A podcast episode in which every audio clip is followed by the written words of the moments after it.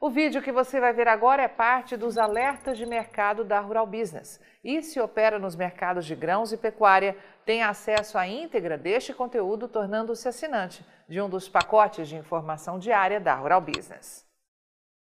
Olá, você que opera com gado gordo, carne bovina, milho e soja. Seja bem-vindo à Rural Business, única agência provedora de informações estratégicas para o agronegócio do mundo já que aqui não existe interferência de compradores ou vendedores em nosso conteúdo. Rural Business, o amanhã do agronegócio, hoje.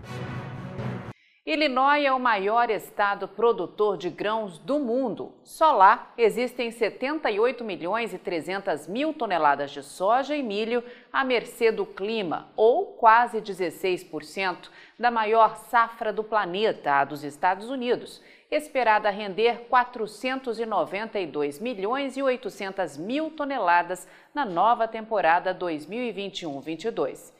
E a grande surpresa foi a queda expressiva na qualidade das lavouras de Illinois nas duas últimas semanas, uma em seguida da outra.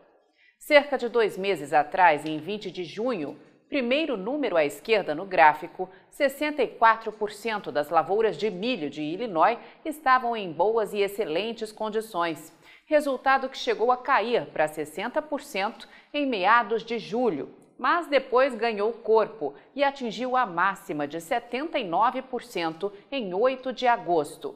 E bastaram duas semanas para este resultado ser cortado em 12 pontos percentuais para 67%, o que já confirma lavouras com qualidade bem inferior à de um ano atrás, quando eram 72% nestas condições. O detalhe é que o USDA, o Departamento de Agricultura dos Estados Unidos, projeta um aumento de 4% na produtividade média este ano, estimada a chegar a 223,9 sacas de média, segundo o melhor resultado de todos os tempos, somente superado por uma única vez em 2014, quando passou de 224 sacas. E como isso será possível com as lavouras perdendo qualidade? Na soja, a mesma coisa. Em 20 de junho, com 66% de áreas em boas e excelentes condições, também à esquerda no gráfico, a qualidade das lavouras de soja de Illinois superava em 6 pontos percentuais os registros de um ano atrás. Hoje, com 67% nestas condições, a diferença passou para o negativo, já que nesta mesma data, só que em 2020, eram 73% em boas e excelentes condições.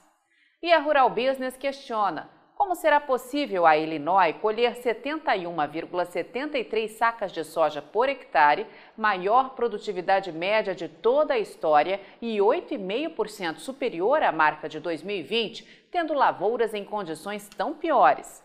O momento é decisivo. Os Estados Unidos vivem a mais grave crise de oferta de soja e milho de toda a história do país.